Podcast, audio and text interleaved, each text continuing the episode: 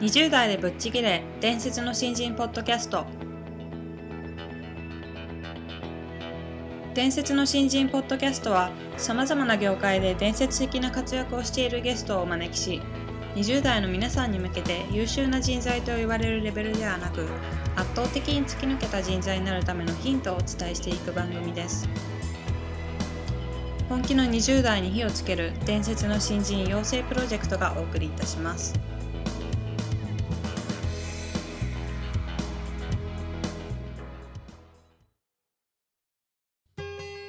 皆さんこんにちは。20代でぶっちぎれ伝説の新人ポッドキャストへようこそ。ナビゲーターの戸谷香奈です。伝説の新人プロジェクト小宮です。よろしくお願いします。よろしくお願いします。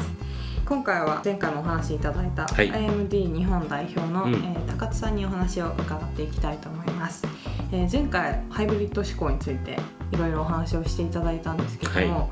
まあ、それを意識していくことできっといろんなチャンスってつかめるんじゃないかなっていうふうに思うので、まあ、あの高津さんが実際に掴んできたチャンスだったり、まあ、なんか広がった世界観みたいなものをいろいろと伺っていきたいなと思いますのでよろしくお願いします。よろしくお願いしますはい、それでは高津さん、今回もどうぞよろしくお願いします。こちらこそよろしくお願いします。今回はチャンスのつかみ方というテーマについてお話をしていただこうかと思うんですけども、はい。あの前回もお話ししていただいたあのハイブリッド思考でいるっていうことは、まあ、チャンスをつかむっていうことに非常にこうつながるかなっていうふうに思うんですけども、はいええ。高津さんご自身こうハイブリッド思考でいることでこうなんかチャンスにつながったこととかって多分たくさんおありかなとは思うんですけど、ええ。印象的なエピソードとかってあったりとかされます？まあ、あのいくつかの話があるんですけれどただまず一つその究極のハイブリッドって自分と他人だと思うんですよね。うん相手と私とかね、はい、でそういう意味で言うとその仕事っていうのは基本的に必ずお客さんがいてはい。その相手の期待にどういうふうに応えていくのかっていうのが一番うん。軸になることだと思うんですよね、うん。で私自身も例えば今こうやってその人材育成みたいなあの業界にいたり、あるいは人前で話をしたりとかファシリテーションをやったりとかっていう機会が多いんですけれどそ,、はいれも極めて偶然から起こったんですね。あそうなんですか？とある会社でその研修を請け負ってはいで私はその研修のどちらかというと設計者側にいたんですよ。うんうんうんでところがその時のたとえたたまたまトレーナーが、はいえー最初の2時間ぐらいでですね、うまく場が仕切れなくなってしまったと。でお客さんが怒ってえー、「高津さん責任はい取ってください」と。この場は高津さんが代わりに講師をやってくださいっていうふうに突然ですか？突然えー依頼をされてはい。やらなきゃいけなくなっちゃったんですね。それでその時に初めてそういった土壇場の状況でしたけれども2日間の研修をファシリテーターとしてやってえー。なんとか切り抜けてはい。でできるなっていう実感がお客さんの方にも私の方にもできて、うん。それからそれを続けるようになったっていう。へえなんか不思議なきっかけですね。不思議なきっかけです。不思議なきっかけです、でそういうふうに考えていくと仕事って必ず何か期待をされていてはい。でその期待に100%あるいは105%ぐらい応えるっていうことをやると、今度また新しい期待をされてっていうことの繰り返しなんですよね、それで次第に自分の仕事が大きくなっていったり面白くなっていったりするとはい。いうことだと思っていて、そういうふうにあの引き出しを引っ張り出してくれる人のことをすごく大事にしていくっていうことが大事なんじゃないかなと思ってます。なるほど。はい、それこそあの20代の方々とかであれば最初はどうしても、まあ、小さい期待をされるわけですね、はい。だけどその期待に対しておあーあの彼は一生懸命答えたな彼女は一生懸命答えたなっていうことになると、また新たな期待をするっていうことを相手もしてきますよね。そうですねであの相手の側っていうのは相手の側って例えばお客様とか上司の側っていうのはあなたが頑張ればできるかもしれない仕事というのを基本的に与えてくれるわけですね。でなぜならば頑張っても絶対できない仕事を与えたとしても、はい。えー上司あるいはお客さんの方もですね、後で苦労するだけですから、あんまりそういうことはない。はい。でそうすると,、えー、とこの人はきっと自分が頑張ればできる仕事をくれてるんだというふうな、ま答え方をするあ、答え方をしていくと。うん。いうことがまず一つすごく重要だと思ってます。はい。はい。まあ、じゃあやっぱり新人のうちはそええ。の期待されることがちっちゃくても、えその与えられたものを、ええ。期待以上のものを返していくっていうことをええ常に心がけるっていうことが、まあ、チャンスにつながるっていうことですよね。と思います、うん。例えば私はそのあるあの会社のコンサルティングの仕事をした時に、はい。その最初はあるですねえー経営理念の浸透のやり方をえー見つけてくださいというオーダーだった。うん。でそれにまあ105%で答えたと、はい。そしたらじゃあ研修を作ってくださいということになって、うん。それにまたこお答えしたと、はい。でそこでアクシデントがあって研修の講師までやることになった、はい。じゃあそれを今度はアメリカでやりましょう中国でやりましょう、でそれがうまくいったかうまくいかなかったかのアセスメントも作りましょうみたいな感じでどんどんどんどん仕事が広がっていって、ね。これは当然そのビジネスとしての、まあ、売上の数字にもなったけれども、私自身も新たなことができるようになっていったっていう成長のプロセスだったわけです。ですから相手と自分が必ずこのハイブリッドな関係にあるんだっていうふうに捉えて、はい。えー相手にきちっと引き出しを引っ張り出してもらう、そして出してもらえたら、えー期待に応えていくっていうことはとても大事だなとう思ってます。んなるほど相手と自分の中でハイブリッドが生まれるっていう視点はあえ。えまりこう、今まで持っていなかったので、ええ。意識していきたいなと思ったんですけども、ええ。逆にこう自分自身のはい。スキルを高めていくっていう意味で、自分の自身の中でハイブリッドをこう生み出していくっていう視点に立った時は、ええ。どういうことを心がけていけばいいですかね？あの私自身の経験から言うと、はい。一つが学校に行く。学校に行く。で一つが、えっと、人に会いに行く。うん。この2つじゃないかなと思ってます。で学校に行くの話をまずすると、はい。学校に行くっていうことはですねある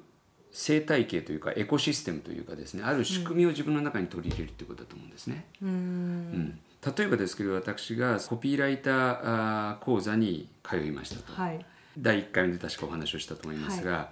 でそうしていくとなるほどそうか右脳と左脳っていうのはこんな風に使うんだなっていうような、こう新たな学びがありますよね。はいでそれだけではなくてそのクリエイティブをやってる人たちっていうのはこういう人たちなんだなとか、あ優秀なコピーライターっていうのは誰々さんと誰々さんがいるんだなといったような、はい。ある種あ新たなネットワークの中に入るわけですよね。でネットワークがあって新たななんていうかあの学びみたいなものがあって、はいということはこれはそこからまた新たなものが生まれてくる可能性がある。場合によってはその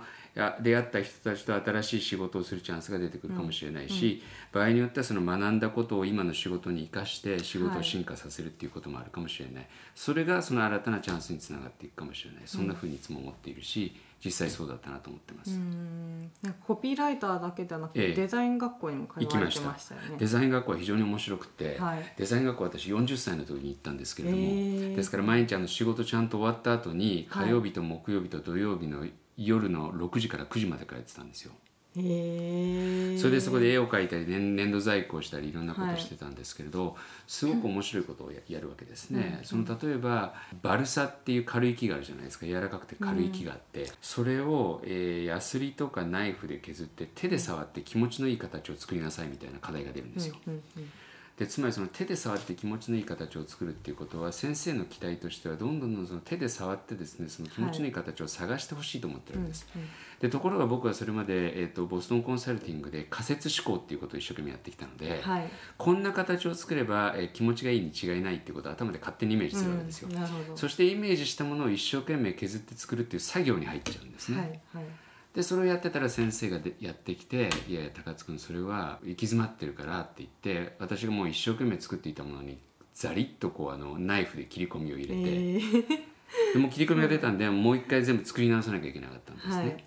でもそれっていかにその手で触って作っていくつまり頭じゃなくて感覚で作っていくっていうことを学ぶための重要な訓練だったわうけですよ。んなるほど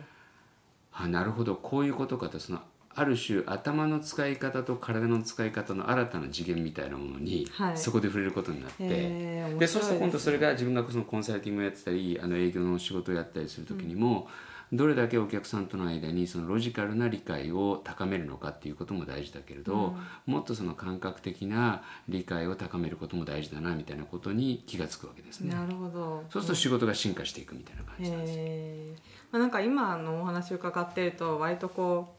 真逆のことにあえはい。てチャレンジすると、ええそういう発見が生まれるのかなっていうふうに感じたんですえけど、必ずしも真逆である必要はなくて、うん。大事なことはえー自分が興味があることをですね、うん。学びに行くっていうことじゃないかなと思いますね。で自分が興味があることであれば深く学びたくなるし、ね。学ぶことが嫌ではなくなるし、うん。そして面白いのは、えーそれが例えばですね学ぶ対象が、はい。えーまあ、デザインだろうがコピーライティングだろうが会計であろうがああるいはその税務であろうが、はい。場合によってはフットサルであろうがですね、そこにはそこである種の知の体系みたいなものがあるんですよ。ちょっと難しい言葉ですけど、これっていうのはこんな風に成り立っていてどうやってやればよくいいものができるんだとかですね、はいそういったようなあ例えばサッカーだったら作戦があったりとか、訓練法があったりそのさまざまな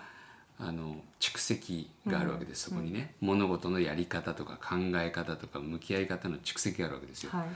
でそれが学べるっていうのが興味のある学校に行くっていうことのうん。醍醐味だと思っていてそうするとそこのところでなるほどこの分野ではこんなふうに考えてるのかじゃあその考え方を今の仕事に生かしたらどうだろうかとかっていうのを考えてみる。うん面白いですね、えはい。そうすると自分自身のそれこそ考え方のものの見方や考え方の引き出しが広がっていくので、ある何かの課題に直面した時にも、はい。デザイナーの俺だったら何を考えるだろうかとああかね。そういうふうに考えるんですね、あるいはフットサルやってる僕だったら何考えるのかと 私はフットサルやってませんけれど、そんな風に見られるようになってくるといろいろな解決策を思いつくことができると思います。ああなるほどはいであの先ほど学校に行くこととはい。人に会うことが大切だっていうふうにおっしゃってましたけども、ええ。その人に会うっていう部分ではでどういうことを大切にされてるんですか、とにかく人に会いに行くあるいは人から会いたいと言われたら極力拒まないうんということを心がけています。私は本を読むことはすごく大事だと思ってるんですけれど、はい。あの生の人とこう語り合っていくっていうことはまたそれはそれでものすごいインパクトがあることだなというふうにうんそうですよね。思ってます。それで人と会う時にあの心がけてるのはどうやったらその人の役に立てるかなっていうことをいつも考えています。でその例えば役に立つ方法が自分が最近読んだ本がその人に役に立つ人だったらそれを本を紹介することかもしれないし、あるいはあその話だったら誰々さん紹介しますよみたいなこともあるかもしれないし、はいそれからじっくり話を聞いてあげてその人の話あの考えを整理してあげるっていうことかもしれないし、あのいろんな形でそのあのその人の役に立つっていうことはできるじゃないですか。はい、でそうするといい関係ができる、うん。僕は感謝の人間関係なんて言ってるんですけれども、はい。そうなっていくといろいろな人たちが結果的には僕のことを応援してくれるようになるっていうことになる。ですからあの僕もいろんな人たちの応援者でありたいし、いろんな人に僕のことも応援してほしいと思うから人に会いに行くってことはすごく重要かなと思ってます。それは新しい話ですね。多分今までのゲストの方でも聞いたことなかったんです。あそうですか、はい。はい。大事なことだなっていうふうに思いますね、でねそういうふうにあのいろんな人に会っていって、はい。ああなるほど高津さんっていうのはこういうことを考えてる人なんだなとか、うんこういうことを大事にしてる人なんだな、あるいはこういうことを得意な人なんだなというふうになってくると、じゃあ例えばこういう仕事なんだけれども高津さんどうですかっていうふうに話が来たりとか、あるいは前にあなたが悩んでたこの問題ってこの人に会ったらいいんじゃないかなと思うんだけどみたいな連絡が数週間後に来たりとかですね、そういうことが起こってくるんですよ。はい。ですからこう人と話してあのその人のことを理解してあげるっていうことと、うんうん。自分自身のことをその人にきちっと理解してもらうっていうことはものすごく大きな作業だなと思っていて、はい。私はこれは農業だと思ってるんですけれど。農業ですか？農業ああちこちに種まいとくわけ、ああなるほど。はい、うん。そうするとどこからあのなんていうか芽が出るかわからないんだけど、はい。必ずどこかから芽が出てくるっていう、うんうんうんうん。そんなふうに捉えてます。ああなるほどね。うん。わ、かりました、はい。じゃあやっぱりその学校に行くっていうのはなかなかこう難しいかなっていうふうに感じる人もいるかと思うんですけど、えまあ高津さんの中ではやっぱり学校に行って、ええ。人にどんどん会うっていうことがチャンスをええつかむことにつながるっていう、そうです。でどちらも共通しているのは新たな考え方を身につけるっていうことと新たな縁を縁を身につけるっていうことですよね、これは学校も人に会いに行くも同じ話だと思ってます。そうですね。はい、わかりました。ありがとうございます、はい、ありがとうございましたはいということであの高津さんにチャンスのつかみ方についていろいろお話をしていただいたんですけども、はい。本当にいろんなことに興味を持つ方だなっていうふうに思って特に学校に行くっそうですていねうのは社会人になると、うん。なかなか行く時間もないし興味があってもなかなか一歩踏み切れないっていう人が多いかなっていうふうに思うんですけどその中でコピーライターとデザインの学校に通われたっていうのはすごいなっていうふうに思ったんですけど。そうですね。やっぱりカテゴリーがわざわざそういう人たちをこうね集めてくれるっていう機能で言えば、はい。ね、当然月謝払うみたいなね、うん。あの費用の要素ありますけどそれがまあ自分への投資だっていう考え方になっちゃえば、は確かに分かりやすい、そうですね、うん時間の使い方ではありますよね。まあ確かにそうですよね。なんかねこう人に会うこともなんとなく自分の中でこうシステム化してってるんですよね。うん。うん。そうでね。学校行ってみようかな俺。小宮さん学校に行くとしたらどんな学校になんだろうな。ただまあなんとなくちょっとこういう人たちと会いたいなっていうジャンルを少はい。し自分の中で考えてみる時期なのかなっていうのはなんか思いながらねなるほど。お話感じましたけどね。うん。楽しみですね。なんか今度今度宣言しますよ。小宮さんが学校に通い始めましたっていう 声があの聞かれるようになるかもしれませんそうですね。頑張ります。はい。はい、ということで高津さんにチャンスのつかみ方についてお話をいただきました、うん。どうもありがとあうございました。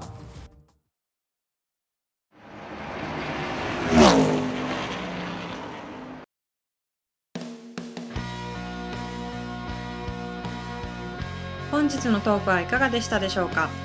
伝説の新人養成プロジェクトのホームページおよびに Facebook ページでは新人時代を誰よりも早く駆け抜けるためのヒントや講座情報など日々更新していますのでぜひ一度ご覧ください検索キーワードは伝説の新人です。また集英社より出版されている伝説の新人20代でチャンスをつかみ突き抜ける人の10の違いでは20代のうちから身につけておくべき習慣について分かりやすく解説しています。ぜひ皆さんも突き抜けるための思考や行動習慣を新人時代の今にこそ自分のものにしていってください。この番組は伝説の新人養成プロジェクトの提供でお送りしました。